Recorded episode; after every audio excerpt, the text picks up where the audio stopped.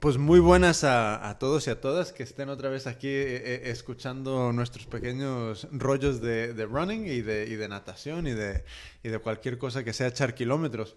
Eh, yo soy Jimmy Yo soy Belén. y hoy tenemos eh, el, el primer invitado que se ha animado. Se ha animado y, y- la verdad es que ha hecho una de las...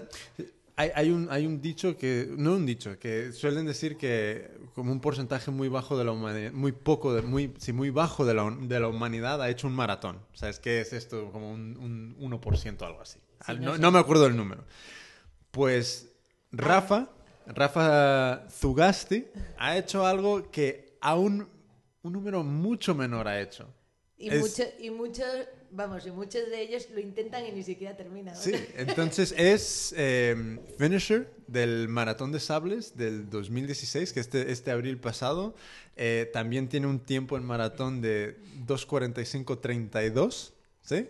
Eso es. Eh, brutal. Entonces, Rafa, hola. Buenas, encantado. Pues, a ver, eh, yo, para que un poco todo el mundo sepa que yo, yo encontré tu cuenta de Instagram porque mm, no sé si le diste ese like a una foto mía o algo así que había compartido. Vi y salté a tu perfil y de repente dije, dije fuck, ¿sabes? Y de repente vino, ¡eh! Mira, el tío este ha terminado el maratón de sables.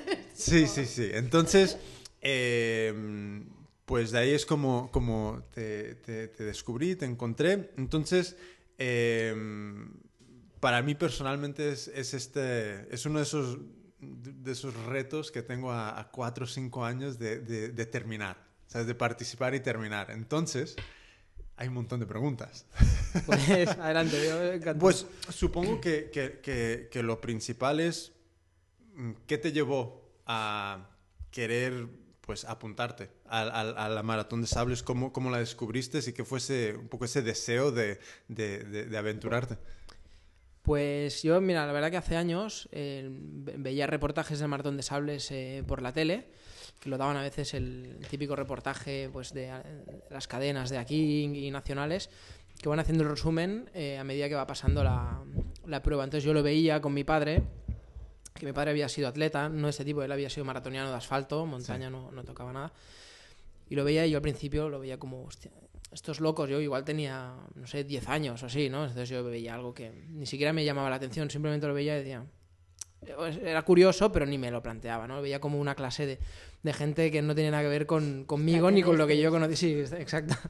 Entonces a medida que van pasando los años y me voy metiendo más en el, en el running también, me obsesiono un poco ya pues con las marcas, ¿no? Ya eso que te gusta, el gusanillo, ya tu ambiente, eh, tus amigos eh, son del mismo mundillo.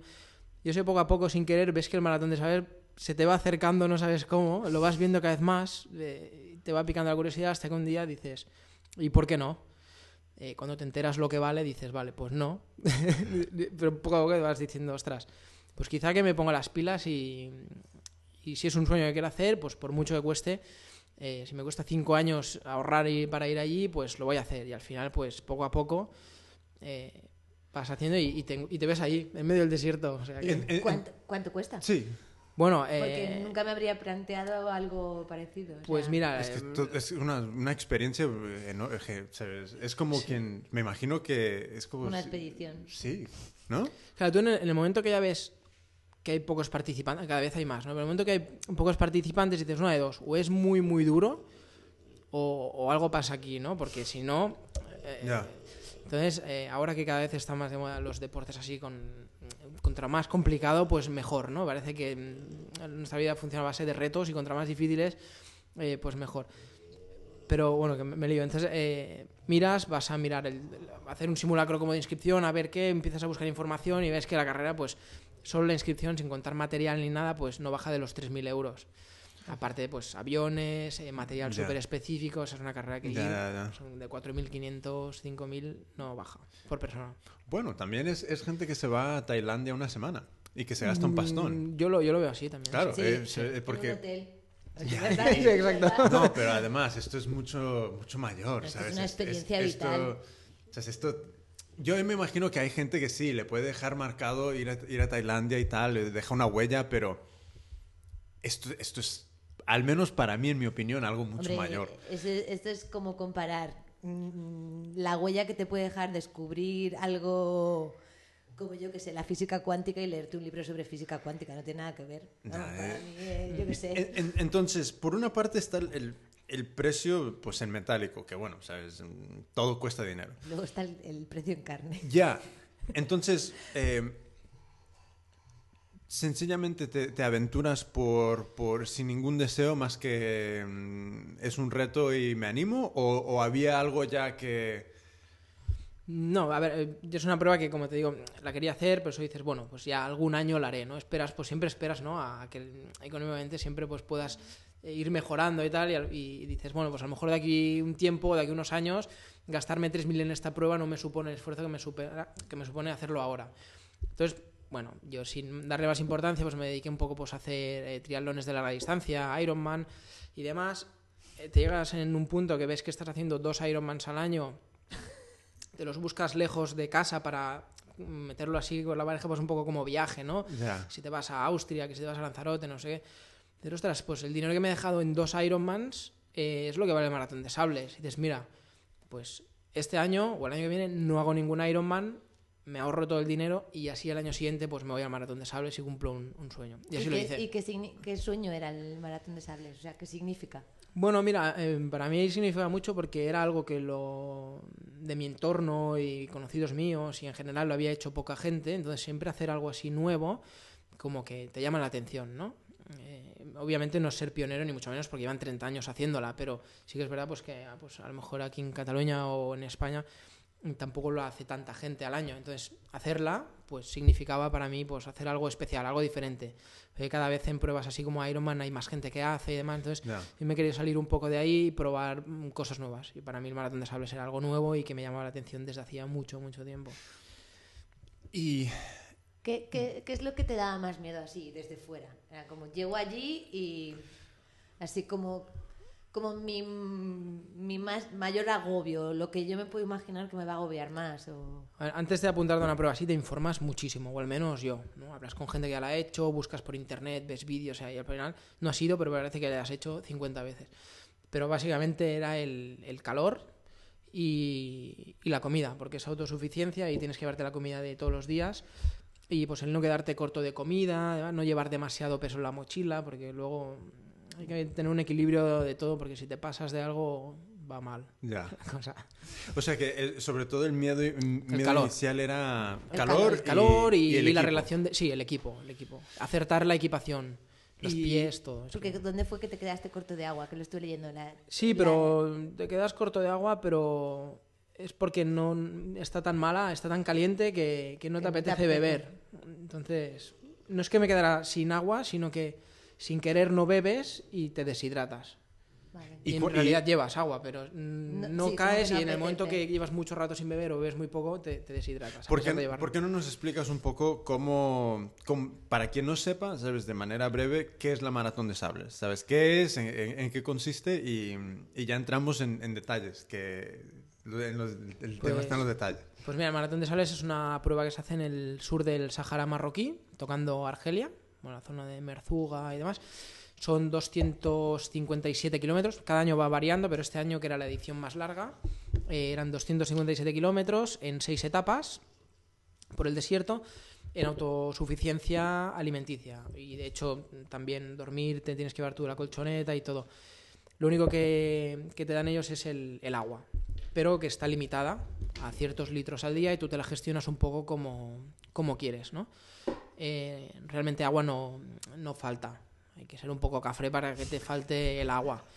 Eh, pero bueno, a veces decides no coger una botella para no llevar peso y, y la cagas y, y realmente tendrías que haber cogido esa ¿Y, y la botella. distancia de la carrera?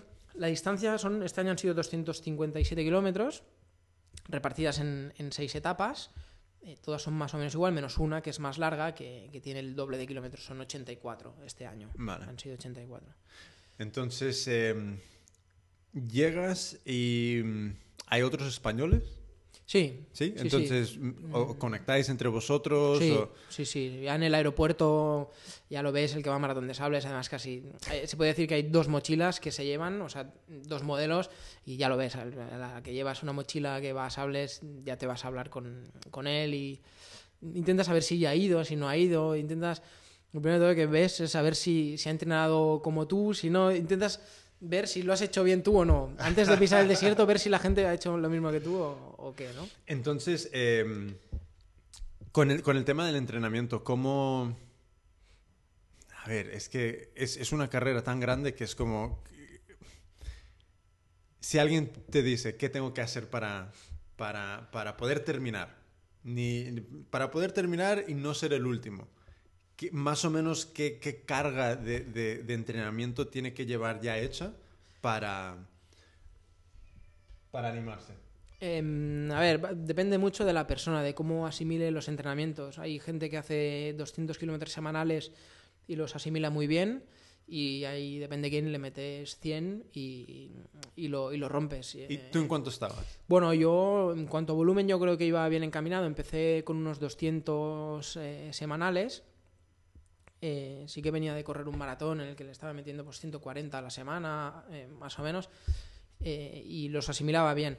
Y los entrenos estos de 200 los asimilaba bien, pero luego en el desierto me di cuenta que el tipo de entreno que había hecho quizás no era el, el- el más adecuado. ¿Y qué es, qué es lo, que, lo que notaste? Bueno, yo soy un corredor que a mí me gusta mucho, básicamente estoy enamorado de- del maratón de, de asfalto, entonces los ritmos de entrenamiento pues son mm, ritmos altos y yo seguí entrenando a ritmos altos. Y lo cual cuando tú llegas al desierto, entre el calor, el peso, las dunas, la arena, el cansancio, la fatiga y todo, el ritmo que llevas es lento. muy lento. Entonces el metabolismo trabaja distinto y demás. Y si no entrenas el correr lento, eh, es, es fatal, porque te encuentras ahí con, con que no, no sabes eh, correr. Ahí no, no, corre el- no gana el más rápido, corre, gana el más constante y el que lleva el ritmo de crucero más óptimo, en el que desgasta menos. Entonces, Vale. ¿cómo, cómo hubieses eh, un poco planificado la, la- la parte más dura de tu entrenamiento dentro del calendario para, para estar más, eh,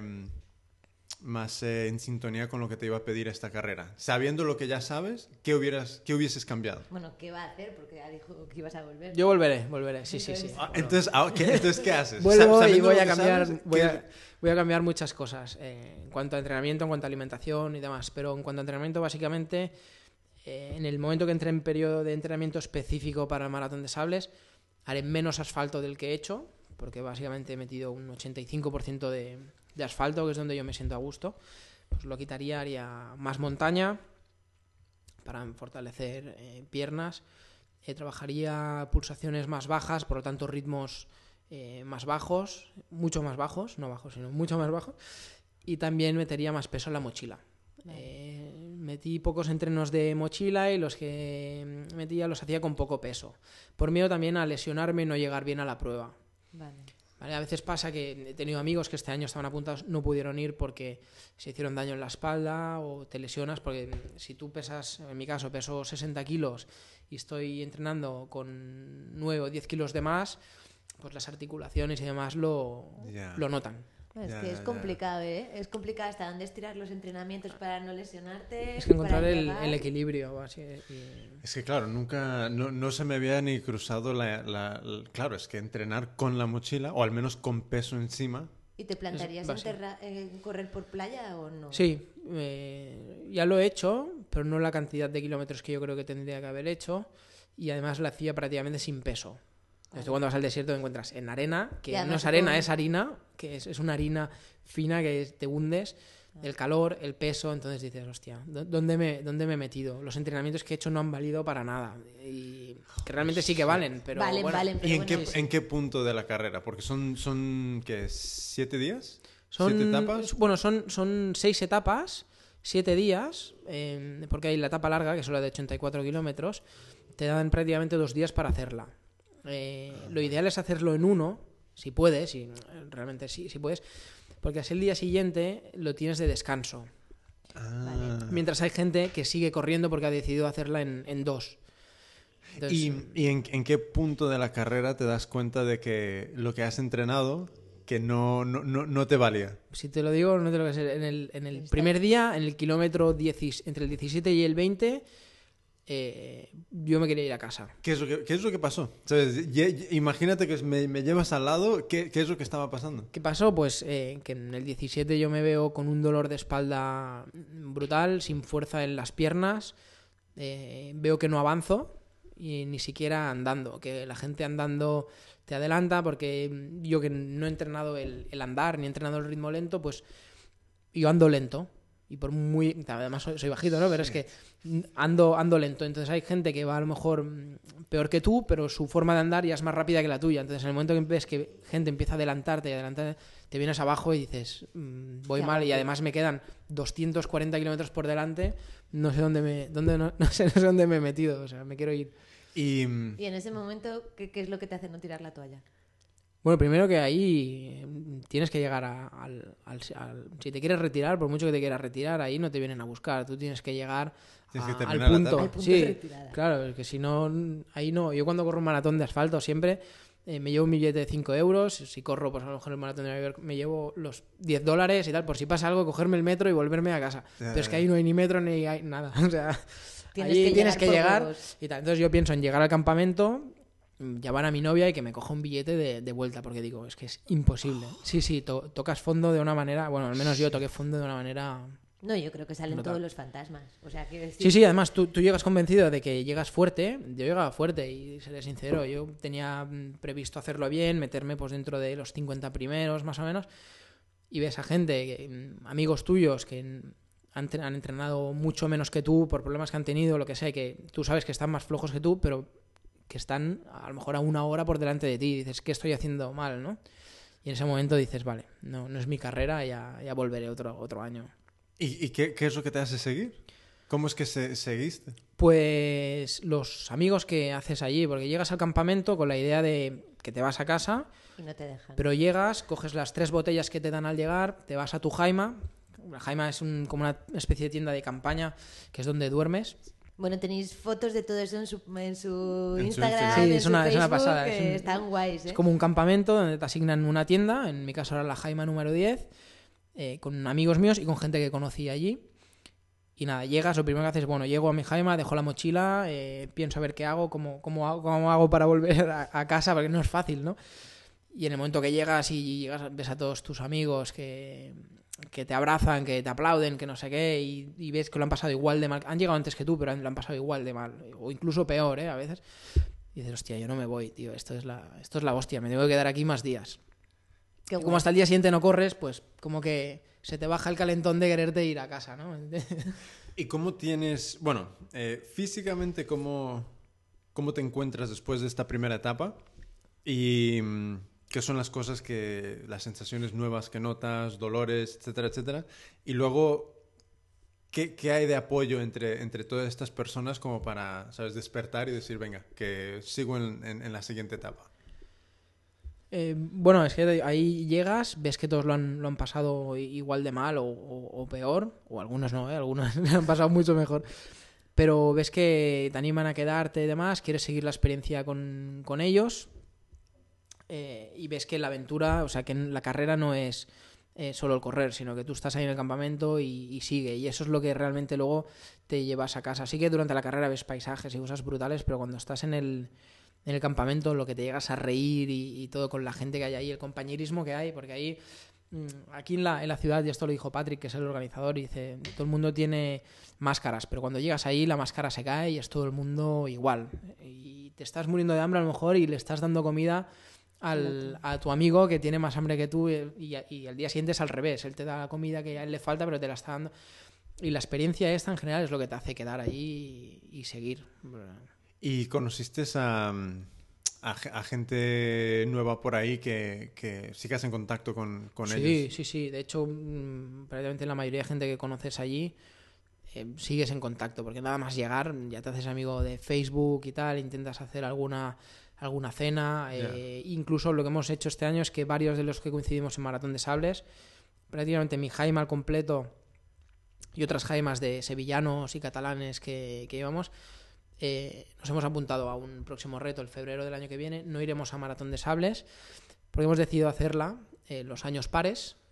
En Ah, lugar de ir cada año, Maratón de Sales, aparte, bueno, ya no es el dinero, pero eh, quema mucho. Es una prueba que no hay, no hay que quemarla. Entonces, eh, ideal es, si quieres hacerla muchos años, pues ir cada dos años. Entonces, nosotros hemos decidido ir los años pares. Sí. Vale. Entonces, los años impares no hay que quedarse en blanco, entonces estamos buscando cosas y hemos encontrado una y eh, entonces es una manera de seguir en contacto todos los que nos ¿Y, hemos y conocido. qué ahí. carrera es? Pues nos vamos a, a Costa Rica, a Sí. la Coastal Challenge, es una prueba Ah, por sí, etapas sí. también, son 230 kilómetros si no me equivoco, Sí. pero es por la selva. Ya. Y en este caso no es autosuficiencia. Ahí, ahí cuando llegas al campamento te dan de comer. Entonces es todo como más, más normal, pero aún así es, es dura por la, por la humedad. Hay gente que la ha hecho sables y ha hecho Coastal Challenge y, y me han dicho es más, más, más duro Coastal Challenge. Bueno, yo una pregunta, ¿no? Porque decías lo de la comunidad y todo, que me, me estaba recordando cuando la gente vive experiencias traumáticas, Sí. buenas o malas, ¿eh? Mm. que siempre dicen que queda como una especie de impronta ahí, ¿no? De grupo y eso. Pero y la parte de la soledad, de correr solo y esa parte, ¿cómo se lleva? Porque yo creo que además el desierto es como muy desértico en Sí. ese sentido. O sea, que tú corres solo por montaña y a lo mejor estás más acompañado. Hay pajaritos, arbolitos, pero el desierto es duro. Desierto es duro porque además ves que nunca llegas al siguiente checkpoint y te ves ahí solo. Eh, si estás en momentos que no hablas con nadie, además yo cometí un error, o no, no sé, yo, yo no, a mí me gusta entrenar solo. Entonces, eh, lo que es mi diálogo interno lo tengo muy, muy entrenado y no me aburro conmigo, al contrario. Me- me- Te lo pasas Sí, no, eh, pienso, no sé, proyectos, cosas a veces que no tienen nada que ver con el, con el entreno. Entonces, pues bueno, es un rato que aprovecho para estar conmigo mismo. Sí que no es lo mismo un entreno en la ciudad de hora y media, dos horas, que irte al desierto y estar en una etapa de siete, ocho horas solo. Eh, entonces sí que vas haciendo grupos. A veces ves un grupo de españoles, pues te unes a ellos, vas hablando, conoces gente, eh, hay ratos que estás solo y bueno. Y mi error, eh, creo, que fue no llevar música. No estoy acostumbrado a correr con música, pero sí que allí me hubiese ayudado muchísimo. ¿Sí? Pues son muchas horas en las que los pensamientos negativos ocupan prácticamente un 70% de, de la etapa. Ya. Entonces, si ese 70%, al menos la mitad, puedes llevar música, mm, como que te mantienes más, más fuerte, más motivado. Porque si hay momentos que te desmotivas cuando tocas fondo y, y tirarías de música. Yo llevaba música, pero el día del pesaje de la, de la maleta, de la mochila, eh, vi que la gente empezaba a sacar cosas, a recortar la mochila de todos lados. Digo, hostia, aquí estos va en serio. O sea, gente que ya había corrido sables. Digo, bueno, si estos lo hacen, digo, yo tengo que sacar cosas. Empecé a sacar cosas y la música le dije, mira, lo siento, porque no era la música, era música más el cargador. Ya. Entonces ya dices, mira, la dejo, me lo pasaré bien. Y luego dices, hostia, me tendría que haber llevado. Ya, ya, ya. Y sin música, ¿cómo te, bueno, sin música, ¿cómo te apañaste tú para quitar ese 70% de...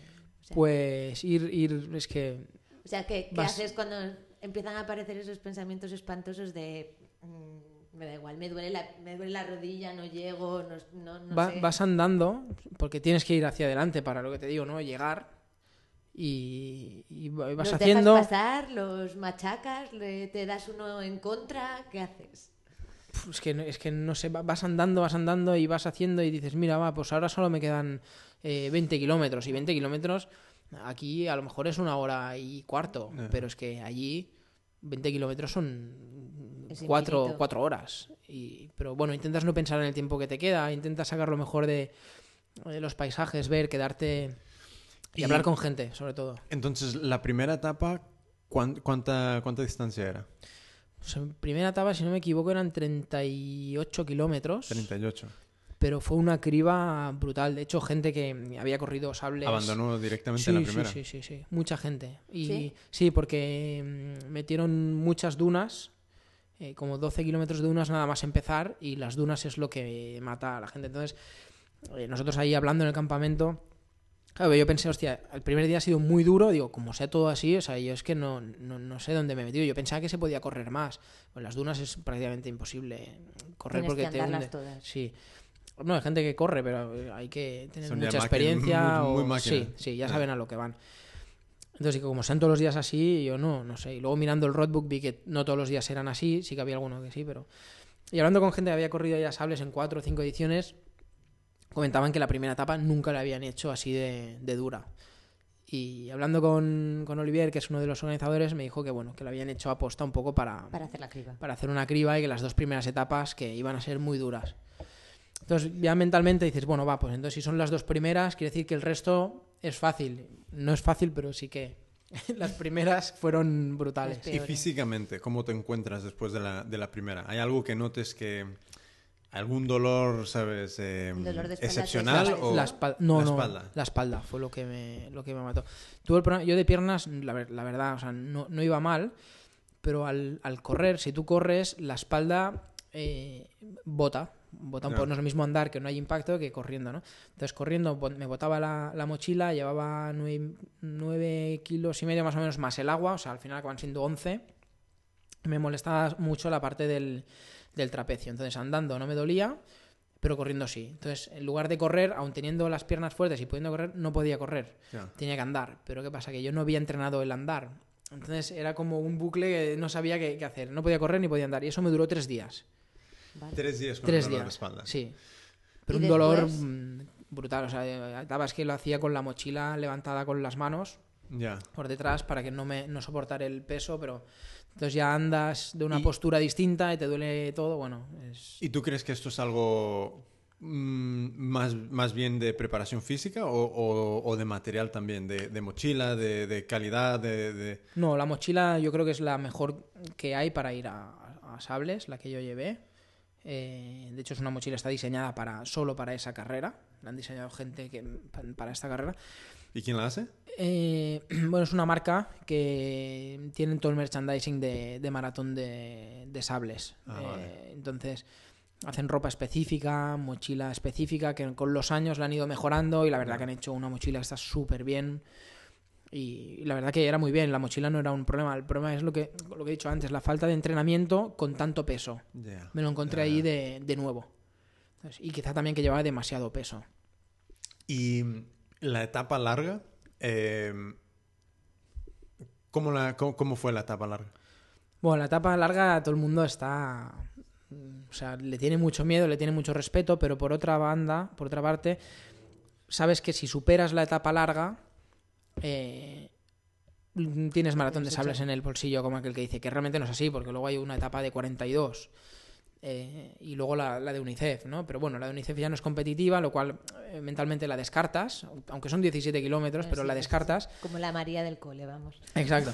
Y ya- la de 42 dices, bueno, como es la última, pues la, la haces mm, con lo que sea. Entonces la, la etapa larga la gente tiene miedo, pero sabe que una vez superada prácticamente tienes maratón de sables en el bolsillo. Por una parte estás motivado porque dices, venga, esta es la etapa larga de la que tanto habla la gente, de la que tanto, de la que tanto he pensado durante los entrenamientos, la, la tengo que hacer. Son muchas horas, intentas alimentarte bien, intentas hacer grupos con los que ir hablando y demás, y restar kilómetros que vayan pasando. Eh, básicamente hacía mucho calor y básicamente piensas en que llegue la noche y, y para ir más, más fresco, sin, sin, sin la temperatura. ¿Y en alta. cuánto hiciste la, la etapa? Bueno, la verdad que la hice bastante con, con la calma, pero aún así la hice en un día para tener el día siguiente de descanso. Entonces le dediqué, si no me equivoco, 17 horas o 17 horas y, y poco. Eh, realmente yo cuando, antes de venir a Sables, mi idea no era hacer ese tiempo, mi idea era hacerlo pues en 12, entre 11 y 12 horas. Eh, pero realmente una vez allí la quieres superar como sea y te da igual hacer 17 que 20 que 13. Pero. El objetivo es terminar. O sea, el objetivo es terminar y ya está. Y bueno, fui, fui prácticamente solo hasta el kilómetro 42 o 45, que me encontré en un avituallamiento que yo estaba ahí sentado, esperando a que pasara el rato, porque ahí los avituallamientos no bebes agua y te vas, sino que te estás un rato, si son 20 minutos son 20 minutos, si es una hora es una hora, Ya. comiendo, intentando recargar pilas. Encontré a Xavi Recasens, a un amigo de un catalán de aquí, que iba con una chica de Canadá y me dijo, venga, vente con nosotros y terminamos juntos. Y bueno, era la motivación que me faltaba para realmente terminar. Y realmente lo hicimos el resto, los tres juntos, y fue una experiencia brutal. Para otra carrera aparte. Y ¿Sí? Sí, sí, porque primero empieza a oscurecer, entonces eh, son muchas horas las que llevan, entonces entre que oscureció y que mm, fui con ellos, es como que la etapa larga me la- mm, mentalmente se me dividió en dos y fueron dos experiencias prácticamente distintas. Qué guay. Entonces, eh, y el desierto por la noche es brutal, las estrellas, todo es... ¿Y el es frío? una No hacía frío, nada, eh, íbamos en manga corta, pero no hace calor, entonces mm, vas mucho mejor. Vas mucho mejor de noche que, que de Porque día. cuando hablas de calor, ¿de qué temperatura estamos hablando? Bueno, la ahí gente- sí, hubo días que rozamos los 47 grados. Ah. Que... Holy shit. Sí, a ver, mm, es, es calor, pero como no hay humedad, mm, tampoco Eh, es... Es que nosotros vivimos en Arizona eh, y muchas veces yo, yo le decía, yo sobreviví a Arizona porque soy madrileña y estoy acostumbrada Vale, al calor a seco, calor ¿no? seco, claro. Y, y es verdad que no es un calor, bueno, pero, pero él dice esto, pero yo recuerdo ir andando dos kilómetros en Arizona y que se me cayeran las gotas de sudor cuando Sí. yo soy una persona que prácticamente no sudo. O sea, me acaloro, me sofoco, pero sudar no sudo. Al, al ser un calor, un calor seco, eh, es mejor que no con, con humedad. De hecho, ya. viajas a. Tailandia y demás y sudas Sí, y sí, sudas es- y te es- es otro- deshidratas es otro mundo. y es fatal. En cambio, Ya, ahí al ser tan seco, pues bueno, hace calor, eh, es criminal, pero no vas haciendo. Oye, vas y, haciendo. y dentro de la mochila, ¿qué, es este material que llevas y qué, comida llevas? Bueno, el- hay una serie de material obligatorio que te obligan a llevarlo y te hacen un checklist antes de una comprobación a ver si lo llevas todo. Y luego, aparte, las cosas que tú crees que, que tienes que llevar. Que ya si son- quieres comer algo, come. ¿eh? Ahora que, como, que no, sí. no, no, no, no, no le dejamos porque estamos aquí. no, no, es que yo, yo estoy aquí como... Ahora, como que el queso tiene una pinta, ahora comeré. sí, que no sabes lo, que- lo que hubiese dado que, por, eh, por comer esto ahí. De hecho, en la, en la- en la etapa larga, en la etapa larga, en el kilómetro, yo creo que sería el 70 o así, el- este amigo que os digo, el Xavi Recasens, que es un amigo de Badalona. Saca un chorizo y queso. No, no, no. El tío sacó eh, jamón, eh, sacó parmesano y, y, bueno, para- fue que lo repartió, es lo que te decía, ¿no? Yo no tenía casi comida y, y me dio la mitad de, de- de todo. Me, me dio jamón, me dio parmesano y luego de postre comí turrón de, de Gijona. Que en la vida había comido turrón de Gijona porque no me gusta, pero es que allí fue, bueno, Es lo mejor brutal, del mundo. no lo mejor. Entonces comí primero, segundo y postre. Gracias al Xavi. mm, Fue una, una, una pasada. Pues mira, an- antes de, que respondas, yo vi un, Era como un pequeño documental donde era un británico, igualmente lo vistes, ¿eh? era un británico que eh, se propuso correr la maratón de sables y, y le seguían un poco a través de su entrenamiento, eh, le siguieron también a través de la carrera y tal. Entonces, una de las cosas que, que en este documental salió que era como uno de los, de los grandes puntos de, de- casi problemáticos era cómo conseguir todas las calorías que iba a necesitar para eh, pero sin tener que llevar un- kilos y kilos de comida. Y se intentaron montar una especie de polvo con un montón de, de- de- cosas que al final en los entrenamientos el tío no pudo. Y dijo esto, esto es asqueroso es que yo no puedo alimentarme así durante ¿sabes? siete días entonces ¿cómo, cómo- qué es lo que llevas tú para bueno primero cómo te informaste para saber qué llevar y al final con qué llegaste Em, primero tiras de, internet, ¿no? Para intentar molestar lo menos posible a la gente. Eh, tiras de internet, empiezas a leer experiencias de británicos, alemanes, americanos, españoles, gente de todos lados.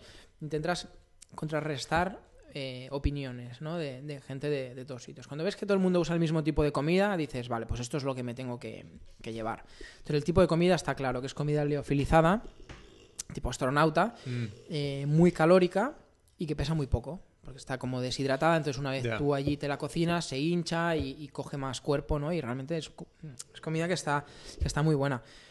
Eh, entonces el tipo de comida estaba claro. Luego, otra cosa es cuántas raciones llevarte al día y cómo eh, montarte eh, las comidas, ¿no? Cómo, cómo hacerlo. Y esto ya es muy personal. Y como empieces a pedir opiniones, La has cagado. eh, porque yo tengo una amiga que, bueno, Nicole Rivera, que lo hizo muy bien este año y, y también lo hizo el año pasado, Maratón de Sables. Y ella, pues, eh, claro, ella intenta aportar toda la información posible para nosotros, los que íbamos de, de primeras este año. Entonces, da mucha información. eh, muy, muy útil, ¿eh? de todo, material, comida y tal. Pero luego a lo mejor hablas con otra persona que la ha hecho también una vez y te cuenta cosas distintas. Y hablas con una tercera y no tiene nada que ver con lo que te han contado las otras dos. Dices, bueno, aquí pasa algo. Y es que maratón de sables para cada persona es distinto. Entonces yo tenía claro el tipo de comida, pero las raciones y demás. Dije, mira, no voy a escuchar a nadie, voy a hacerlo como yo creo que debería hacerlo y, y ya está. Y lo hice así. Entonces, y al eh, final por ejemplo, em, la- por etapa, más o menos, todo lo... A ver, el, el tema de autosuficiencia no tienes que ir cargado con todo el material, ¿o sí? Sí, sí, sí. Tú, Todo lo tuyo para los siete días. para los todo siete día. días, ellos no te llevan nada. Es... Oh, ah, vale. O sea, yo pensaba que tenías que cargar con lo de la etapa, pero no tienes No, que no, no. cargar Shit. continuamente con, No, no, con de- todo. O sea, que tienes que cargar con la comida de los siete días. Sí, sí. El material de los siete días, la ropa de los siete días. Dios mío. De ahí el, el- eso sobrepeso de la mochila. Holy fuck. Pero realmente Es es- que yo pensaba que era etapa 1. No. Te dices, vale, me, me- me- me meto lo de, lo de esta etapa y lo de las No, siguientes claro, pero- 6, pero 5. Entonces no tiene sentido lo de los 9 kilos de peso. No, Entonces correrías Joder. con un kilo al día Claro. o, o así. Claro, claro. Claro. claro. Tú, tú llegas ahí Holy al campamento el primer día y tú llevas tu maleta de- del avión y, y tu mochila y todo. Estás dos días ahí que te dan ellos de comer y todo. Entonces el, el primer día antes de la carrera, eh, o sea, el día antes de la carrera, eh, tienes que quedarte solo con lo que vas a correr toda la semana. Y Devuelves... es cuando hacen el pesaje que decías. Exacto, y un control de, de lo que llevas. Eh, Y hay es un poco. Hay un máximo de peso y hay un mínimo de peso. El mínimo está en 6 kilos y medio. Se supone que si no llevas más de 6 kilos y medio es que no llevas el material obligatorio, es que es imposible. Y aún así, llevar 6 kilos y medio Es mm, tienes que pasar mucho hambre. Bueno, yo lo he visto. Lo he visto con gente de mi Jaima que ha ido a competir. De hecho, Chema Martínez estaba en mi Jaima, estaba en la Jaima 10. Eh, él hizo, iba tercero de la general todos los días. Al final, el último día, bueno, tuvo problemillas y demás. Y quedó cuarto de la general. Y yo lo veía que el tío pasaba hambre. Hombre. Pero claro, es que si tú vas a competir, tienes que ir con el mínimo peso posible. Y el en este caso, el mínimo son seis y medio. ¿Y él con qué fue? Fue con seis y medio. Es que no, te- no puedes ir con, con menos. Entonces fue con seis y medio, eh, recortando mochila por todos lados. eh, o sea, y realmente el tío comió muy, muy poco. Eh, Esto, esto es Claro, Pues es que, llegar al final de la carrera comiendo muy poco, supongo que tiene Sí. que ser súper jodido y súper sí, también, duro. también es verdad que él se está a lo mejor cuatro horas corriendo y otros está ocho. Ya. Bueno, pero, él, él- el- él lo va a tope. gastas, gastas. Exacto, él va a tope. eh, no tiene nada de grasa. es un tío que no puede tirar de grasa porque no tiene. Entonces pasaba, pasaba hambre. Pero él sabe que para ir allí y competir e intentar hacer podio, hay que pasar hambre. O sea, ahí tienes que sacrificar peso. Y en este caso, el peso del material obligatorio no puedes porque es obligatorio. La comida es obligatorio, ciertas calorías, pues lleva el mínimo. Nosotros siempre íbamos por encima. ¿Y tú pasaste hambre o no? Yo pasé hambre, pasé mucho hambre. Sí, sí, pasé, pasé hambre. Yo nunca había pasado hambre. que le- el turrón de Gijona le pareció un manjar. Sí, yo, mira, mm, no sé, bueno, yo soy una persona escrupulosa, o sea, no me gusta beber de las botellas de los demás, no me gusta compartir eh, cucharas, no me gusta comer del plato de nadie porque desde pequeño soy escrupuloso. Pues allí se me ha perdido todo, o sea, alguien que está comiendo espaguetis a la boloñesa y te deja la cuchara llena de babas y tú le pegas ahí a la cuchara con sus Así espaguetis. tiene que ser sí. el hambre, ¿no? No, no, yo en mi vida había pasado hambre, por suerte. Y ahí he pasado hambre y la verdad que te cambia eh, todo. Y ahora que veo a veces, no, lo veo, pero a veces sí que ves eh, programas así tipo supervivientes o cosas de estas así de, Sí, de la... Tienes que decir, esto Sí. no tiene ni puta idea. Y ves que, no, no, no, no, sí, pero los ves que realmente están perdiendo peso y que incluso pierden los nervios en, en según cómo, y no lo entendía, pero es que ahora que yo El he pasado hambre. hambre dices, mm, Sí. sí, sí, fácil, yo no he pasado hambre porque he estado siete días solo. Y sabes que cuando llegues a casa tienes comida, pero gente que se está muchas semanas, Entonces, Hostia. Duro, ¿no? para Sí, la sí, sí. próxima, entre- ¿entrenarías eh, de, de una manera muy bajo en calorías? ¿O cómo? Mm, O- o no, no. entrenaría, entrenaría igual, pero metería más peso en la, en la mochila, haría kilómetros más lentos, intentaría pegarme un viaje de una semana eh, a Fuerteventura, eh, pues a lo mejor 15, 20 días antes de la de Maratón de Sables, lo cual el presupuesto ya sube, pero lo haría y sí que iría sin duda con menos peso en la mochila. Si este año he ido nueve y medio más agua, pues intentaría ir con seis y medio y pasar hambre. Oh. Sí, pasar Sí. más del que, del que he pasado, pero por otra parte, intentaría no estar siete horas en una etapa, intentaría estar pues eh, cuatro y media, eh, cinco. Lo cual luego tienes más rato para descansar, eh, bueno, todo, todo suma. Bueno, y con lo que decías antes de, con lo del hambre y lo de que decías antes de, de que a uno se le cae la careta, que decía el organizador, ¿Mm? Hay momentos en que sale lo peor de uno, o sea que de repente uno ve asomar esa parte que no le gusta nada de uno que dices... Mm, o, sí, o de los otros, o sea, que dices, jo, puede salir, pero todo depende de quién tengas a tu alrededor. Mm, Yo tuve la suerte, estuve en la Jaima 10, cada Jaima es de 8 personas. Y en mi Jaima hubo un buen rollo y unas risas y todos los días. Pero hay Brutal. jaimas donde se ve mal rollo. Sí, sin duda, sí, sí, Sí. claro. ¿Sí? Sí, además mm, piensa que allí las jaimas, si tú no la haces, es decir, si tú no la creas con la gente que tú quieres, mm, te la crea la organización como ellos quieran. Es decir, te ponen con gente que no conoces. Puede ser que, que tengas una penetración muy buena o puede, puede o puede que no. Entonces, por suerte en nuestra Jaima éramos ocho, de los cuales yo conocía a cinco y los otros tres eran amigos en común de mis amigos. O sea, por lo tanto éramos ocho que ya éramos prácticamente una, Un equipo. Un, un- un equipo. Entonces no hubo ningún problema en ningún momento ni, Vale, ni porque- nada. Pero puede ser que en, en otras Jaimas, bueno, de hecho seguro, que, que sí, pues a la hora de, de comer, de cómo organizarte, a ver quién come primero o... No, pero ¿Cómo Claro. que quién come primero? Sí, porque intentas... Perdón. No, no, no pasa nada, Intentas, intentas eh, en principio cada uno se cocina lo suyo, pero luego a lo mejor intentas unificar el mismo fuego eh, para todos. Entonces, a lo mejor en un fuego caben tres cazos y somos ocho. Ah. eh, en la jaima, eh, lo digo porque intentas, para no usar pastillas individuales y demás, pues intentas hacer un, un- un fuego conjunto. Entonces, claro, pues hay como un orden de comida. En nuestra Jaima en ningún momento hubo problemas de orden de prioridad ni nada, porque básicamente era el que estaba más jodido comía primero. Y esto iba, iba Ah, así. Iba así. El que estaba peor comía primero y no solo eh, comía primero, que encima mm, el- se lo preparábamos los que a lo mejor estábamos mejor. Días que me lo prepararon a mí, días que yo preparé eh, comida para, para otra gente o esto va un poco así. Tú ya lo ves. No, o porque sea, supongo que, o sea, aparte de lo jodido de la carrera, de lo jodido de lo que te está pasando a ti, o sea, que si encima un poco el soporte que tienes no existe, o sea, que si ese equipo no existe, supongo que todavía es una... es un- peor, claro. es un- claro. ¿Quieres un Nestí o algo? No, gracias. No, hay- hay, con, eh. con agua, agua, Vale, con vale. agua vecina. No, gracias. es que supongo que es mucho más jodido hacerla.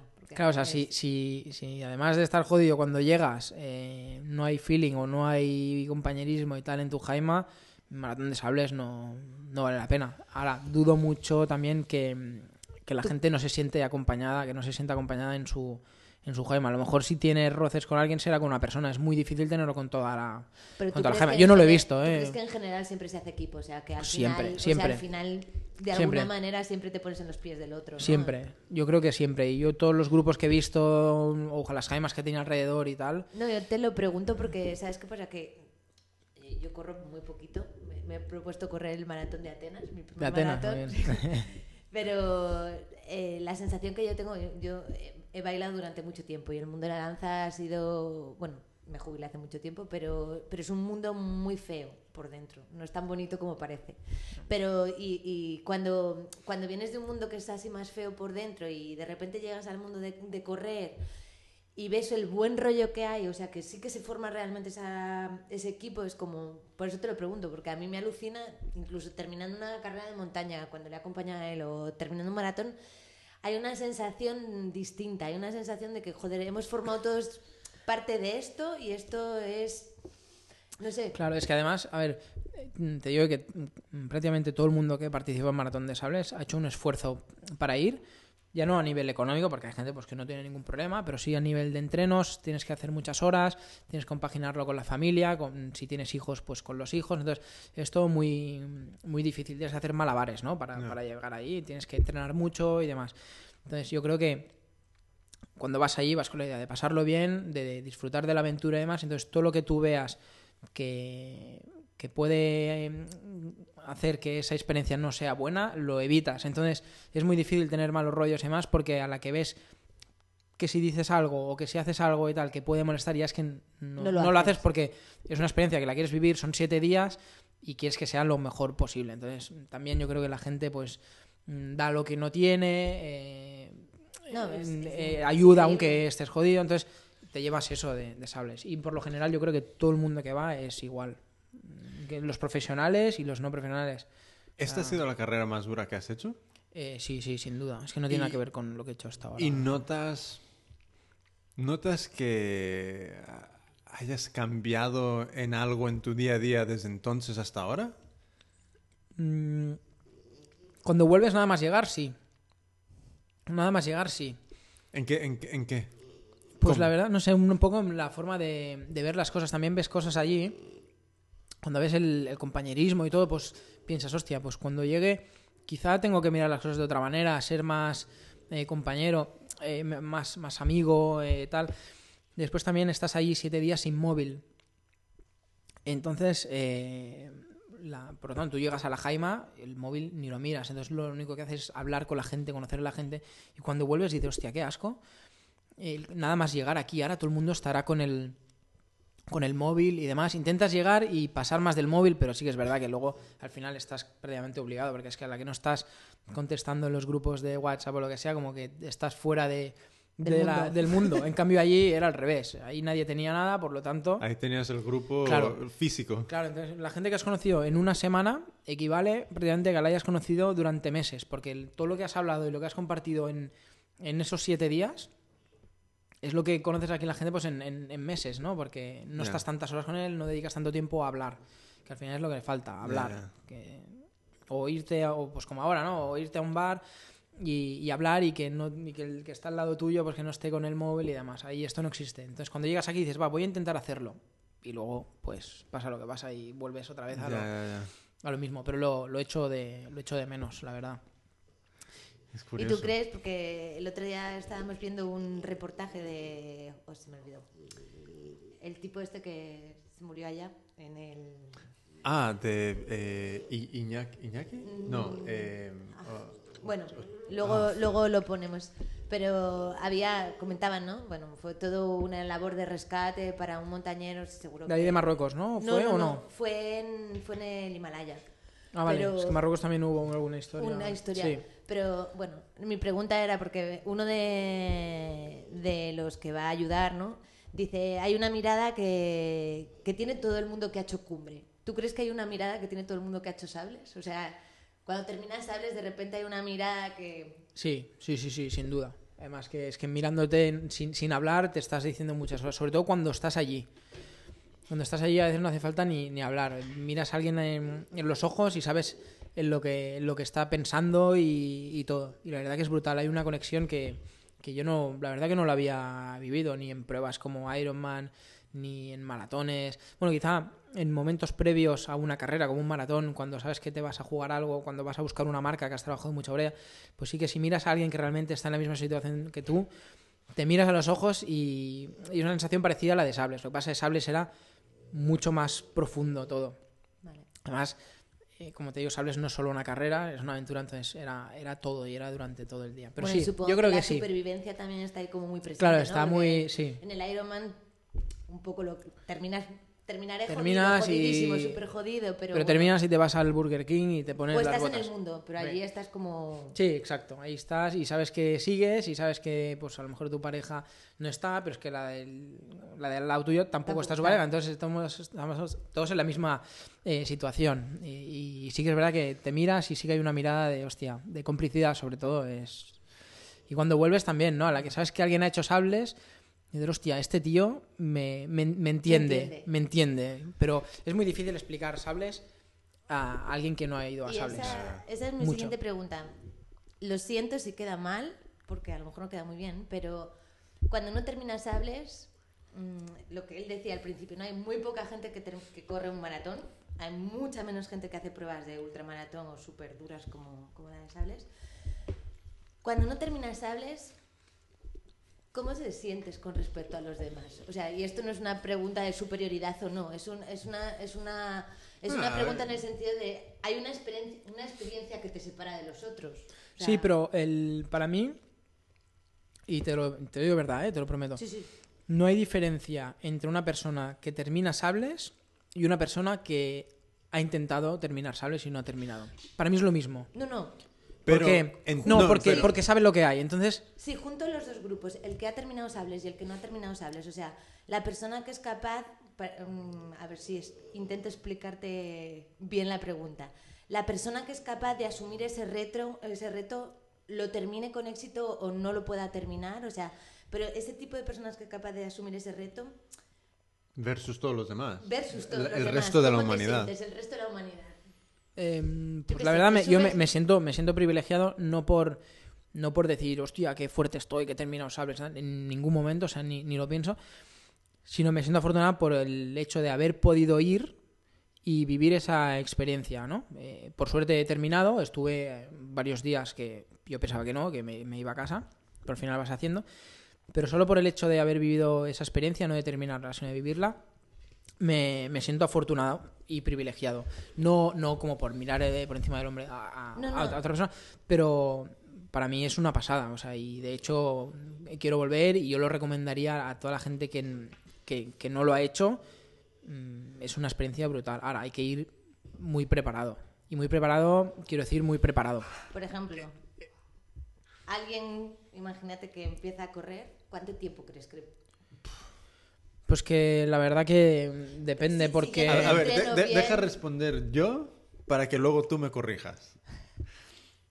En mi cabeza, eh, y de lo poco que he visto de, de- de la maratón de sables, es, eh, eh, he leído algunas entradas de gente que lo ha hecho, he, he visto el, el documental este y tal. Yo creo que para mí, al menos, van a- es un proceso de unos tres años más. De ir aumentando. Ahora mismo, como ¿Cuántas media. maratones tienes que llevar a la espalda Como para med- plantearte sables? Eh, pues maratones a lo mejor ninguna. Eh, pero a nivel de, de pruebas largas, ya no te digo de correr, sino un excursionista mismo que no haya corrido en la vida ni tenga ganas de correr la vida puede hacer maratón de sables andando. Y no quedará último, quedará de la mitad mm, para atrás quizás, pero si hay mil participantes pues quedará a lo mejor el 600 si la hace andando, al 100%. Por lo tanto, no hay que ser corredor de maratones, no hay que ser atleta, eh, hay que ser mm, fuerte de cabeza, tienes que tener experiencia quizás en, en, en lo que vendría a ser la ultradistancia, eh, ya no, maratones no, pero sino algo eh, más largo, algo que sepas que si tu cabeza te puede fallar o no. A lo mejor eres una persona muy fuerte de mente, que, que solo has hecho maratones, pero tú sabes que eres muy fuerte de mente y pues entonces puedes ir a sables. Pero físicamente lo puede hacer mucha gente, pero ahí lo que, lo que te dice si terminas o no terminas, sobre todo, es el, el coco. Hay que estar fuerte, ¿eh? pero del coco sobre todo. Entonces depende un poco. Hay gente que a lo mejor en una, yo no lo recomendaría, pero hay gente que en un año, eh, que no hacía deporte y en un año pues ha podido hacer maratón de sables, por eso la ha planteado como un reto y la ha terminado. Y hay gente que lleva 10 años corriendo y no se plantea ni mucho menos hacer maratón de sables. Es muy, muy relativo, pero básicamente ahí lo que manda es la cabeza.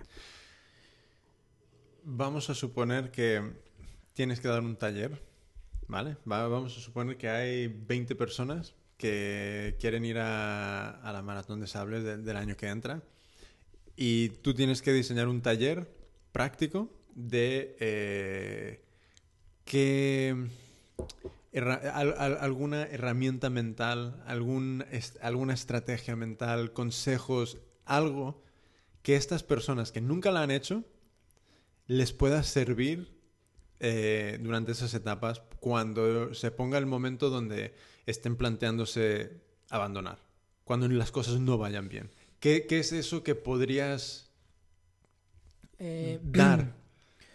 Bueno, básicamente pensar solo en, en positivo, que es muy difícil, porque básicamente ahí eh, lo único que haces es pensar en negativo eh, cuando estás mal. Entonces ahí tienen que pensar en, en positivo y pensar en toda la gente que han arrastrado eh, para cumplir él pues eh, su sueño, ¿no? Yo, por ejemplo, pues lo que te digo, pues mis padres eh, han estado pendientes todo el año, mi padre me ha acompañado, como ha sido atleta y sabe de qué va la historia, pues sabe que a veces alguien para entrenar pues necesita a alguien al lado. Mi padre ya no está como para hacer tiradas de eh, 50 kilómetros, obviamente, pero sí que de venirse en bicicleta a mi lado. Eh, mi madre, pues a, a lo mejor en ciertos días en cocinarme bien. No vivo con ellos, pero sí que cuando iba, pues cocinarme bien, motivarme. Mi pareja, pues eh, mi novia, el saber que me voy de casa a entrenar y vuelvo a lo mejor al cabo de cinco horas y ella a lo mejor que era su día libre, pues ese día no puede estar conmigo.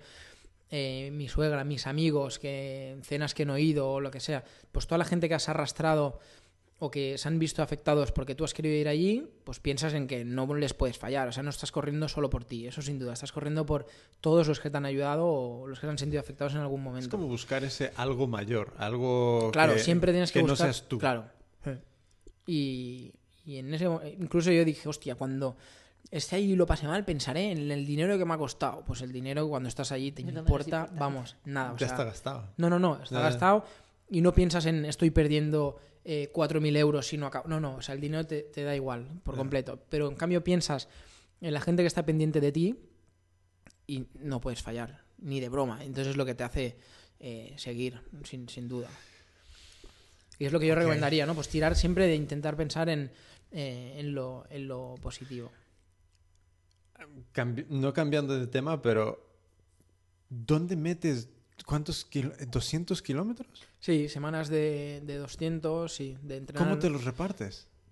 Pues a veces en dos sesiones al día. A lo mejor antes de ir a trabajar, pues te haces 20 kilómetros y después de trabajar, cuando no tienes ganas por la noche, que cierras a las ocho y media, eh, pues te vas a hacer 20 más. Intentas buscar cómplices que aunque no preparen la maratón de sables, a lo mejor están preparando eh, una maratón, por decirte algo, la de Barcelona, e intentas pues a lo mejor uno de tus dos entrenos, pues intentar hacer uno con él. Y entonces uno ya lo descartas así y te queda otro, que a lo mejor lo haces solo, pero intentas mm, buscar gente que te acompañe o en bicicleta o vas haciendo. Vamos a autoengañarte para, Autoengañarte totalmente. Sí, sí. para no pensar. Sí, totalmente. Sí, y sí. salir. Es brutal.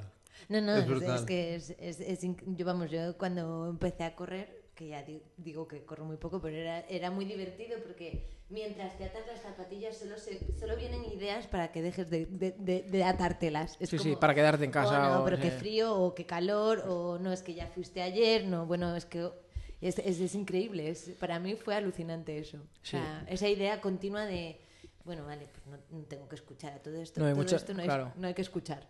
Y no, y muchas veces dices, no, no, me quedo. Es que ahora el momento que te sientas en el sofá o lo que sea, dices, no, no, no tienes la motivación y ya está. Entonces, pues busca, te pones algún vídeo en internet o lo que sea, y en un momento estás a tope y antes de que te venga el bajón, sal por la puerta pitando, porque si no, ya te quedas. no, y una parte es pensar y decir, hostia, me da mucho palo ir a entrenar, pero ojo que de aquí dos meses voy a ser un privilegiado porque voy a estar allí en medio del desierto. O sea, tío, sal volando ya porque eh, por suerte estás entrenando para algo que va a ir muy poca gente y es un privilegio. Entonces te intentas automotivar a, a ti mismo. Hay días que no funciona, ¿eh? también te lo diré. ¿En, en- Hombre. en qué- en qué posición terminaste? Pues la verdad que, a ver, eh, creo que el 370 o algo así, pero es algo que ni te importa. O sea, el- en el kilómetro 17 o 20 de la primera etapa dije, vale, voy a terminar Finisher. eh, finisher. O sea, te olvidas de todo. Dices, no, no, es que esta no, no es mi guerra. Eh, Te digo, una, el maratón de sables es una competición para los, mm, te diré, te voy a decir 20, pero te voy a decir los 50 primeros. Para el resto, los otros 1100 o 1150, eh, es, es una, una aventura en la que te da igual perder una hora sentado en un habituallamiento o, o no. En cambio, un tío que va a competir no va a perder media hora en un habituallamiento. O sea, va a coger la botella y va a salir pitando. Entonces, en el momento dices, bueno, pues voy a ir haciendo y voy a terminar. Y cuando te das cuenta que haciendo etapas de 7 horas, pues quedas el 350 o el 400, dices, hostia, pues es que no voy tan mal. ¿No? Porque otra cosa si te ves a lo mejor que cada día llegas eh, de los últimos, pues quizá dices, ostras, es que tengo muy poco margen de empeorar, porque si empeoro un poco más, a lo mejor me quedo fuera en un tiempo de corte, porque hay tiempos de corte. Pues si vas haciendo y aún sufriendo y demás, ves que vas el 300, el 400, ves que tienes mucho margen y que realmente hay gente que está mucho peor que tú y, y que terminarás. Entonces vas, vas haciendo. Pero... Em, apartando un poco la maratón de sables, ¿qué, qué es lo próximo que tienes en el, en el calendario? ¿Hay algo? Bueno, el próximo así objetivo diferente a lo habitual sería lo de Costa Rica, que es en febrero. Sí. Eh, y, y ahora lo que he y arrancado ese de va hecho. a ser húmedo, ¿no? Sí, ese va a ser duro y Tanto. además dicho por Chema Martínez y más compañeros que han hecho sables y han hecho Costa Rica, me han dicho que Costa Rica es más duro que, que sables, Bueno, y me dándote la horrible. Por un tema de humedad y, y- y demás, ¿no? Pero, los- y desnivel, porque ahí son 10.000 de desnivel y en sables no hay tanto desnivel. Entonces, bueno, por suerte te dan de comer y una Ya. vez llegas al campamento incluso te puedes tomar una cerveza. O sea que por ahí más o menos es donde intentas pensar en lo positivo. Ya. Em, pero el próximo objetivo así ambicioso, entre comillas, que tengo y con- ahora estoy cogiendo motivación es el maratón de Valencia. Eh, a mí me gusta competir en maratones... En bueno, noviembre, ¿no? Sí, es en Ah. noviembre. Me gusta correr eh, fuera del país, por lo que te digo, ¿no? Por intentar pues hacer un viaje, así me voy con la novia y nos estamos una semana fuera. Sí. Eh, pero este año me hubiese ido, me hubiese gustado ir al, al maratón de Chicago para completar, bueno, para ir haciendo las World Majors, que son las seis maratones Sí. así más importantes. Chicago es una de ellas, me hacía gracia ir, pero vi que para el objetivo que yo tenía, que es el de bajar de 2 horas 40, eh, en Chicago estaba solo. No tenía grupo, no tenía amigos que quisieran venir. En cambio, en Valencia van muchos amigos míos, de los cuales tres van a buscar el mismo objetivo que yo. Por lo tanto, tengo un grupo de entreno asegurado, Ya. con los mismos ritmos, con tal, y además en el maratón pues voy a tener una grupeta ya hecha. Es la motivación. Entonces, el próximo objetivo es maratón de Valencia e intentar hacerlo lo, lo Sub mejor posible. 240. La idea sí, es un 2.39, es bajar de, de 2.40. Siempre hay que... Es, es ambicioso, o sea, no sé si lo podré hacer, pero siempre intentar apuntar arriba y luego, pues si fallas, pues fallas, pero intentar siempre un- algo que tú veas que va a ser muy complicado pues para poder exprimirte más en los entrenos y demás. ¿Y qué estás haciendo diferente ahora en, en- en- en temas de, de entreno para intentar bajar esos eh, casi seis minutos? Eh, yo corrí en 2.45 en Berlín, sí que es verdad que quizá por un error eh, a la hora de correr el, maratón, pues pasé un poco más rápido la media maratón de lo que yo tenía previsto y demás. Yo creo que tenía piernas como para un 2.42, 2.43, lo cual yo creo que realmente no es bajar 6 minutos respecto a la preparación del año pasado, sino que eh, si corro como debo de correr y paso la media como la debería pasar y tal, es entrenar como para bajar tres minutos el entreno de- del año pasado. Ya. Lo que pasa que en Berlín pues no hice eh, bien, no, no, no, no calculé bien el ritmo porque quise ir con una persona que yo ya sabía que iría más rápida y realmente luego lo, lo pagué. Pero ahora después de Sables he hecho casi un mes de que corro solo dos días a la semana y muy suave y hoy, que es día uno, he empezado ya a correr. De hecho, antes de venir Sí, te, sí, acuerdas, sí. te he dicho, hoy me voy a entrenar, Ya, nos vemos. ¿Cuánto hiciste? Eh, nada, he hecho 12 kilometritos con, con- con un amigo, hemos rodado suave. Uno de los amigos que viene a Valencia, entonces los dos empezamos hoy con la preparación. La preparación serán de cuatro meses, pero hoy empezamos ya pues, a coger un poco de tono para el, el 1 de julio, más o menos, ya ponernos al 100% con, con, con los entrenos específicos. Muy bien. Y mm, en, ah, he, he visto también que mm, tra- trabajas para Quilas, Sí, ¿sí? Es una tienda de, de deporte Sí. mm, de aquí de Barcelona. Entonces trabajo, soy el responsable de la, de la tienda. ¿Y ellos eh, te apoyaron de alguna manera en, en- en Sables? Porque vi que estabas corriendo con, con equipación de... Sí, ellos me apoyan siempre en, en- todas las carreras que, que hago, mm, sobre todo a nivel de, de material. Ah, bueno. Me ayudan con, con material. El que me pueden dar, me lo dan y el que no, pues me lo dejan a precio de, de coste. Es ya. decir, mm, intentan ayudar para que yo tenga más facilidades para ir a este tipo de, de pruebas. Ya. Eh, a él supongo, supongo que también les interesa que, que tener una persona en la tienda que haga este tipo de pruebas, pero para mí Hombre. hay unos jefes que, que- que entienden el deporte así y que me dan todas las facilidades para que yo lo pueda hacer, pues para mí dice mucho y es lo que hace que esté bien ahí sobre todo. Y por el otro lado, yo como clienta entrar a una tienda que sé que el- la persona responsable de esa tienda sabe de lo que habla cuando Joder, habla. eso no tiene precio. Sí, eso hace mucho. Me he encontrado muchos clientes que Sí.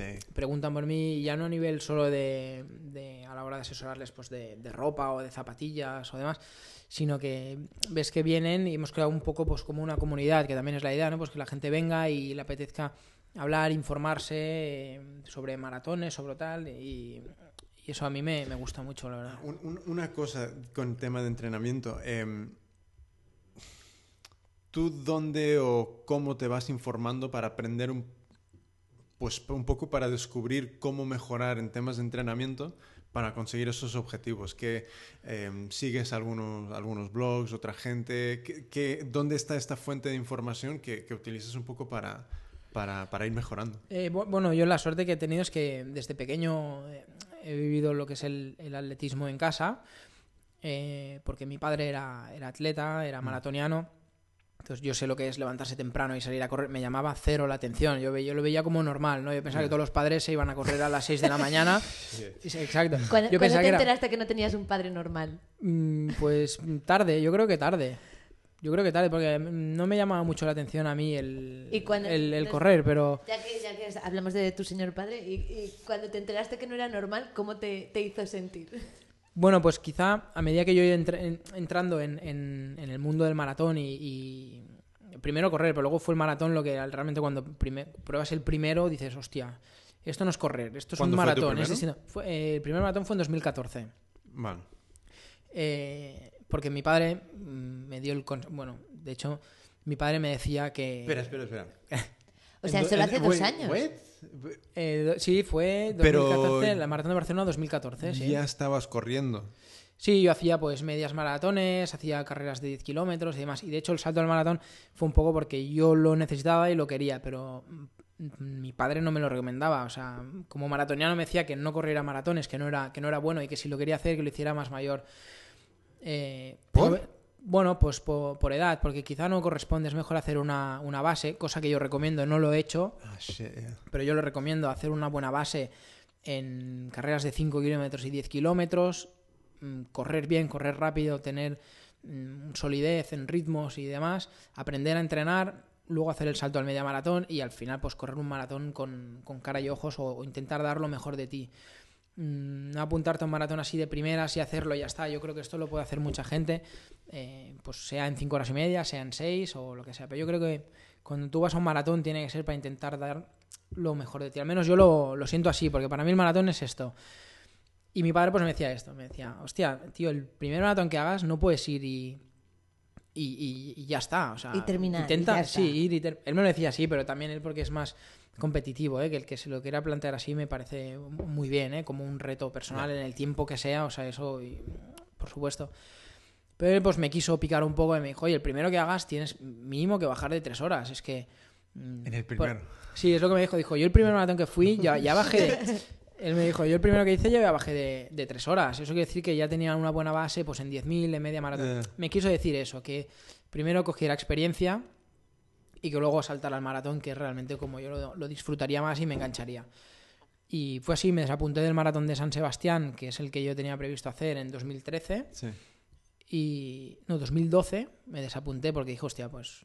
Pues, pues, tengo, pues tienes razón, voy a, voy a bajar de 3 porque si él es la primera abajo de 3, pues yo también. No puede ser. Huevos, vamos, que Claro. la raza siempre mejora. ¿no? Claro, digo, yo tengo, si él lo hizo, yo lo tengo que hacer. Y me esperé pues un año y medio más a, a correr el, el primer maratón. ¿Y qué tiempo hiciste? Hice 2.57. Toma ya. Sí, hice 2.57, eh, lo, lo, lo sufrí, bueno, había una, una experiencia nueva, yo no sabía que, que habría después del kilómetro 30. Te hablan del muro y te hablan de todo, pero mm, hasta que tú no estás allí no ¿Y sabes. de cu- qué va. a- a- hasta hacer esos 42, ¿cuál fue la distancia más larga que, que habías hecho hasta entonces? Eh, bueno, medias maratones fueron. Fueron medias maratones, o sea, 21 kilómetros. Y ya está. Y luego sí que tres, tres semanas antes, sí, tres semanas antes, se hace una prueba en Badalona que se llama Maratest. Sí. Es una carrera de 30 kilómetros, pero que la hacen tres o cuatro semanas antes, tres creo que es, eh, enfocado un poco a la gente que hace el maratón de Barcelona, Mm. eh, como test, como tirada larga de 30 kilómetros y que se prueben un poco y vean sensaciones y demás. Entonces hice la maratest de 30 y tres semanas después el maratón. Pero mis distancias más largas compitiendo habían sido 21. Sí que en entrenos pues había metido 25, 27, pero compitiendo no. Entonces haces el maratest, ves que el tiempo Nada- lo cumples y. Nada mal para la primera maratón, ¿no? No, me salió bien. Tuve, tuve suerte también, que me, me salió bien. Yo entre- no entrené para bajar de 3, entrené, o sea, justo, entrené para hacer un 2.55 y que luego tuviera un margen así de, de, de pinchazo, ¿no? Y realmente, pues, es lo que pasó. Y por suerte, eh, había entrenado para 2.55 y no para 3, porque si no, pues, a lo mejor hubiese hecho 3.03 y mi padre, pues, mm, me hubiese ganado en su primera maratón. Te, echa, te- te echa ¿Qué tal se directamente. tu padre? no, claro, él como sabe de qué va la cosa, pues vino, además me estuve siguiendo con la bicicleta y demás. eh, y claro, pues él, para él ver que yo debuté por debajo de tres horas, pues eh, contento, ¿no? De que realmente, de que había entrenado bien y, y demás. Y no solo eso, sino que acabas el maratón, ves que bajas de tres en la primera y dices, hostia, esto mola, tengo que seguir. Nada, nada, yo solo me planteo bajar de cuatro. Joder. No, no, es, es- terminar un maratón es una experiencia, No, sin, no, sin- no, no sin duda. quiero hacerlo en menos de cuatro, pero... eh, Vale, Sí, siempre está bien marcarse objetivos, sea el que sea, porque eso depende de cada uno. Ya, yo, que, a ver, yo hice mi primera hace dos meses, tres, Sí, o tres. algo así. ¿Cuál hice, a ver, hice lo, hice lo que, Hice lo que nadie dice que deben hacer. mira, Se corrió un maratón una semana antes del maratón. dos, Vale. una o dos. Sí, bueno, como 10 días antes. Es que est- estaba con la cabeza que, que necesitaba saber que yo podía terminar 42. Y, y un día salí con la intención de hacer 20 y terminé haciendo cua- 42. Porque te motivas y dices, hoy es el día de probar si puedo hacer 42. Sí, Ya. sí, sí, sí. Entonces terminé, jodido, pero terminé los 42. Pero la primera fue eh, una que se llama la, la maratón de Girona de, de Girona de Vías Verdes. vías verdes, sí, Sí, sí, sí. entonces hice esa y luego hice la de Barcelona, creo que fueron dos semanas después, algo así, dos o tres semanas después. O sea, se podría decir que hiciste tres maratones en, un mes. y medio, sí, sí. la de entrenamiento más las otras. Sí, sí, sí. Eso está muy bien. Entonces, eh, pero luego lo sufrí, porque luego el, eh, como una semana después de, la- de- de Barcelona, eh, tuve problema con el cuboide en el, en el pie izquierdo, que estuve como casi cuatro semanas jodido, Claro. pero ya llevo como tres o cuatro semanas otra vez de, de, de subida, preparando para en, en agosto la UT de, de Valderán, los Vale. 50 kilómetros de ahí. Y, y ahora he estado haciendo carreras de, de montaña y tal, y es otro mundo. No, no es tiene nada otro que ver. mundo. No tiene es nada que otro ver. mundo, pero ni mejor ni peor. Es sencillamente. Es distinto, es, Distinto. otro- es otra Sí, cosa. Sí, sí, sí. Pero. mm, Pero joder, ¿sabes? Ah, Y, y en noviembre tenemos la, la de la Atenas. de Atenas. Y, Chula. Tiene que ser chula esa. y bueno, entonces. Eh, Bueno, Juan- dicen que es muy feo, ¿eh? El recorrido. Sí. pero es la, es la, es la maratón. Ah. Y de hecho es jodida porque tiene subida a partir del kilómetro 30, creo que es, que es cuando la cosa se empieza a poner complicada, es cuando todavía te complican más. Si no me equivoco, ¿eh? creo que el perfil era un poco, un poco así. Yo Eh, el perfil que miré eran lo- como los 20 primeros kilómetros de subida, ¿hmm? luego había como 10 o 12 de bajada Sí. y luego ya había otra subida. Por eso, yo sé que acababa siendo complicada. Pero. Y es una de las que tengo en mi, en mi lista. Tengo muchas en la lista, pero esta es una de las que... Bueno, yo como no sé si me solo gustaría. correré este, Seguro que no. no tengo ni idea, pero como Seguro no, no. lo sé, pues he decidido que bueno, empezaba por el más emblemático para mí, así Claro. que Atenas. No, y, y todo esto. eh, todas estas carreras y cada vez distancias más largas la- lo, lo estoy haciendo porque, por maratón de sables. Por eso. Es tu... Eh, eh, es to- to- yo casi que considero que estoy entrenando para eso. Que estoy. Estás pro- haciendo una base para en un futuro ir a maratón de Sí, estoy progresivamente ahí con, con eso, con eso, con eso. Y ya es como.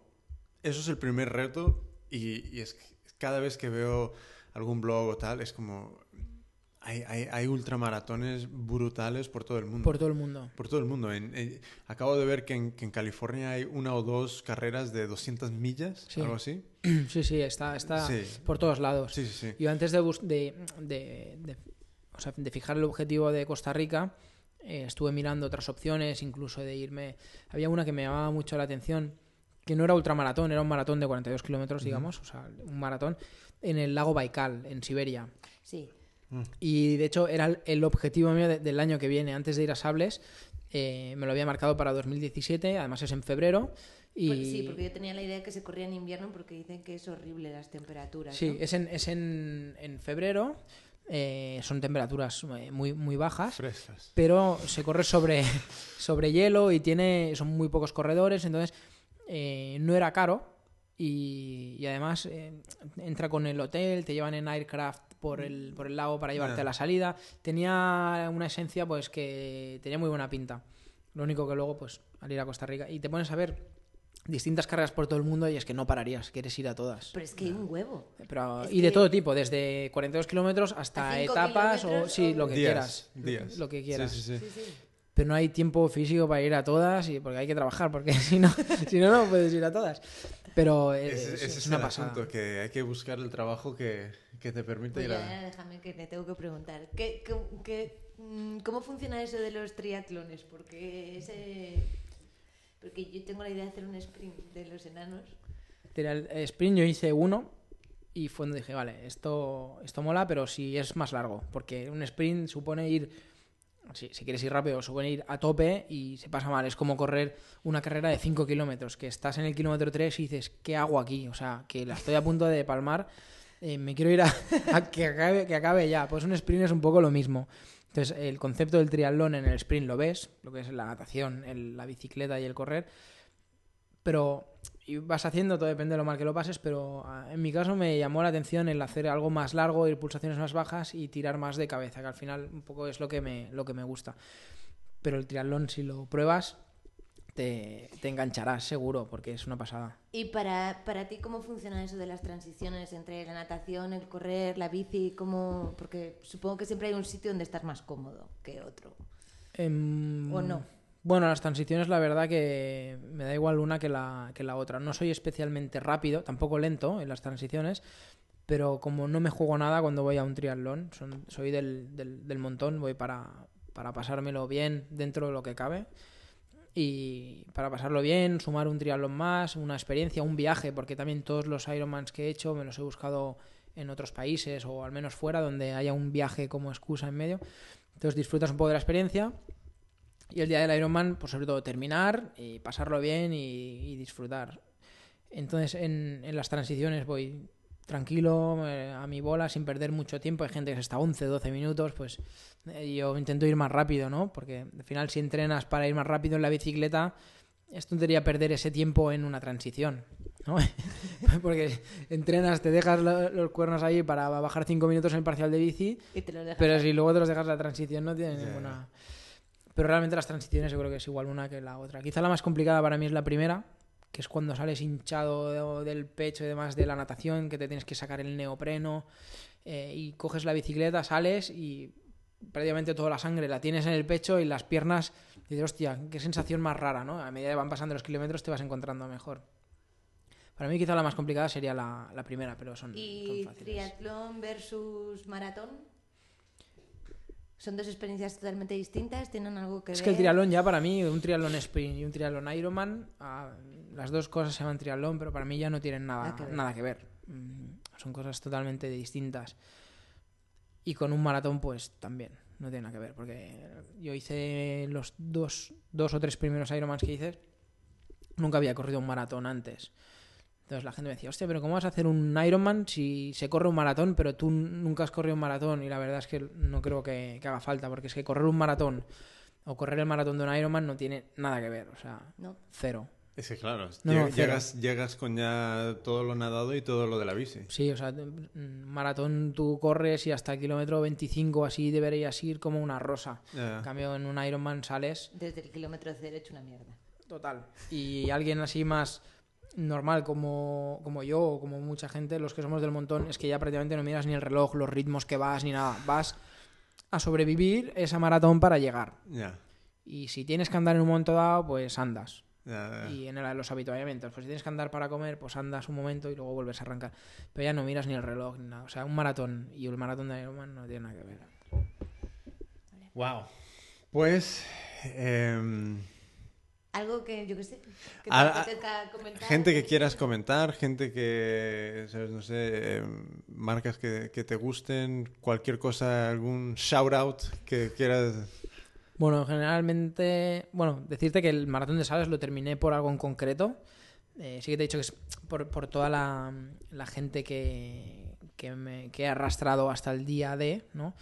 Pero básicamente lo que me hacía quedar cada día, y es a quien quiero dar las gracias, a toda la gente que me escribía emails. Quiere decir que tú en el Maratón de Sables, cuando estás en la Jaima, a partir del primer día, sobre las 6 de la tarde más o menos, eh, viene una persona con, con folios, o sea, con hojas, con emails que la gente te ha escrito a través de la web de Maratón de Sables. Es decir, ponen el número de dorsal y tienes ciertos caracteres, que ahora mismo no sé cuántos son, escribes y lo envías. Entonces allí la organización los imprime y te lo reparte cada día a las 6 de la tarde. Como si estuvieses en, en la cárcel. Eh, sí, sí. eh, bueno, no, no, estado, no he estado, por suerte, no he estado. Pero, pero sí, va, va algo así. Entonces, eh, te los dan. Entonces, el primer día recibí muchos de ánimos y demás. Pero sí que es cierto que los que recibes el primer día eh, te los mandan, entre comillas, porque sí, dando ánimos, pero no saben cómo te ha ido la primera etapa. Realmente, los que valen de verdad la pena son los que empiezas a recibir al- a partir del segundo día, porque la gente ya sabe cómo te ha ido la primera etapa. ¿Cómo, cómo se enteran? Bueno, yo ¿De lo cómo Bueno, te por, internet, que- sí. que ponían... "Eh, ah, Yo tuve la suerte. que necesita un montón de ánimos. de- Sí, yo eh, bueno, tengo muchos amigos, pero uno de ellos es eh, Borja Estrada, que es una un, amigo mío, muy amigo, que le gustan mucho las, las redes sociales. Está muy metido, lleva redes sociales de, de gente y demás. Y dije, hostia, pues. Y además él es Ironman, eh, sabe del mundillo al 100%, lo conoce mucho, lo tiene muy por la mano. Yo sabía que él, viendo los parciales eh, míos por, por- por internet, por el seguimiento y con el mail diario que yo podía mandarle a mi novia, sí, Ah, o sea que tú puedes yo puedo mandar un mail al, al- al día, digamos, a quien yo quiera, a una persona. Entonces yo lo mandaba a mi novia y mi novia pues lo, lo difundía, ¿no? Pues a mis padres, a mi familia y demás. Y a una persona pues era a Borja Estrada, ¿no? A mi amigo lo, lo- se lo pasaba a él. Entonces él viendo un poco el mail que yo le mandaba a, a mi novia, a Nuria, y viendo un poco los parciales de internet y demás, eh, él sabía deducir lo que me había pasado en esa etapa y todo. Yo sabía que él sería de las pocas personas que sabría sacarle Ya. eh, jugo y que además acertaría. Entonces le di la, la contraseña de mi Instagram y de mi Facebook y era la persona que cada día se encargaba de ir actualizando el Facebook y el Instagram. Ah, vale, vale. Y después del mail que yo mandé, el primer mail del primer día a mi novia, que me quería ir a casa, dijo, hostia, que este mm, se vuelve. Entonces pidió eh, por, por Facebook y demás que todos mis amigos, en Facebook no tengo desconocidos, son, son solo amigos, ¿no? Ya. Entonces eh, la información esta le llegaba realmente a quien yo quería que le llegara, que eran mis, a mis amigos. Y entonces el segundo día, en lugar de tres hojas de mails, me repartieron, es que ahora no me acuerdo, creo que fueron 15 o 16, pero es que en cada, en cada hoja había como 12 emails, porque es una, una letra, me puse una letra minúscula, pues no cabían. Y el tío eh, llegó, que los reparte, llega a la Jaima y dice, me preguntó que yo quién era, porque no había visto a nadie que recibiera tantos, tantos emails. Chema Martínez, que es un profesional, que claro, está ahí. Pasa que a él le escribían muchos, pero la mayoría, como se lo escriben por Facebook y demás, él no los podía ver, ¿no? Pero... Y a mí, la verdad Bueno, que... lo que está claro es que tienes que ser un buen amigo. Bueno, eh, eso tiene- ese eso sí, está claro. hombre. No lo Claro. sé, no lo sé, pero realmente ellos, todos los que me escribieron, sí, además amigos de amigos, o sea, se creó como un bulo del rollo mandarle mensajes porque este se vuelve y, y es un momento además muy emocionante porque hay momentos que, que la gente, ya no solo yo, ¿eh? todo el mundo que está ahí, hostia, se cae la lágrima cuando ves ahí que no tienes nada y que la gente desde casa te está siguiendo, te está dando ánimos, hostia, pues es lo que te hace seguir adelante. Entonces, un poco pues eso, ¿no? Yo quería dar las gracias a, a todos los que me estuvieron escribiendo mails, a mis amigos y a la gente que no conozco, gente de Instagram que no conozco de nada y me escribía dando ánimos, consejos, gente de ya no de aquí, ¿eh? sino de otros países y demás. Y, o sea que gracias a ellos son, fueron los que me hicieron seguir hasta, hasta terminar. Y al final es todo por ellos. O sea que... Pues ha, si- eh, es- ha sido muy interesante. Sí, ha Muy- sido un placer. ha- Sí, ha, ha sido... Gracias. La, la- la- la verdad es que eh, sé que me, me- me gustaría volver a grabar contigo igualmente dentro de, de un mes o algo así para ver Cuando cómo te va el, entre- el- el entreno porque tengo mucha curiosidad y, y, joder, met- meter tantos kilómetros es... ¿Sabes? Este- para mí es algo que, que- por eso me gusta un poco el- lo que está pasando con, con Instagram y, y- y otras redes sociales, que es como vas dejando un poco de huella de lo que estás haciendo y, y eso al, al final es como que ayuda a inspirar a otra gente, ¿sabes? Ayuda a que otra gente, ¿sabes? Vea tu trabajo, vea lo que, el esfuerzo que has hecho y, y hay, hay todo ese como... Van, van cogiendo de, de- un montón de personas y, y de personajes y al final les ayuda a, a echar sus kilómetros, a seguir adelante. Como, como me ha ayudado a mí seguir otros, otros perfiles y, y blogs y demás. Al final yo he ido a Sables por cosas que he ido leyendo de gente que ha contado su experiencia. O sea que al final acaba siendo lo mismo, solo que ahora eh, en, en ese momento pues la, la explicaba yo por, por Instagram y demás. Y si alguien le ha ido bien para motivarse y demás, para mí encantado. Y además, eh, alguien que quiere ir a Sables, eh, yo estoy encantado en explicarle lo que sea, mi opinión, que no es la que tiene que ir a misa ni mucho menos, por lo que te explicaba antes, ¿no? Pero alguien que me quiera pedir consejos o, o fotos o cualquier cosa que le asesore en la alimentación o lo que sea, yo encantado. O sea que... Pues- Y tú cuando te animes, más de lo mismo, ¿eh? Y ojo, no venga yo también. Pues En año y- par. Y si, si vas en un año par, Ah, yo en un año estaré ahí. sa- Sabiendo eso, yo, yo te lo digo que ¿sabes? Eh, sería Pues gilipollas. No, no.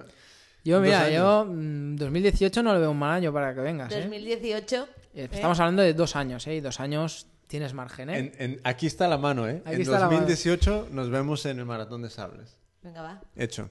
Venga. Eh, tío, mm, mil gracias, la Nada, verdad. A vosotros por porque invitarme. espero no, que... no, a ti por aceptar, que la verdad es que muchas Sí. veces.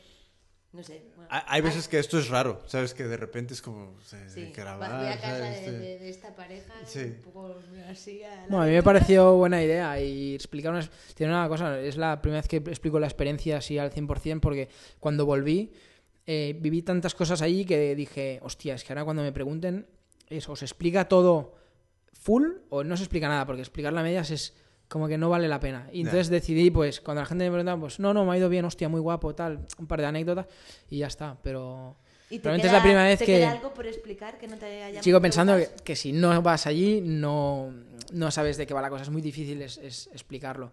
Pero como vas a venir en 2018, pues... No, sí, ya, ya está hecho, ¿sabes? Sí. Déjame, eh, que a lo mejor voy yo también. Hombre, va- vamos todos, nos llevamos Yo al, te al ayudo perro, en- nos llevamos No, al perro también. También, perro no, que vamos. no respira.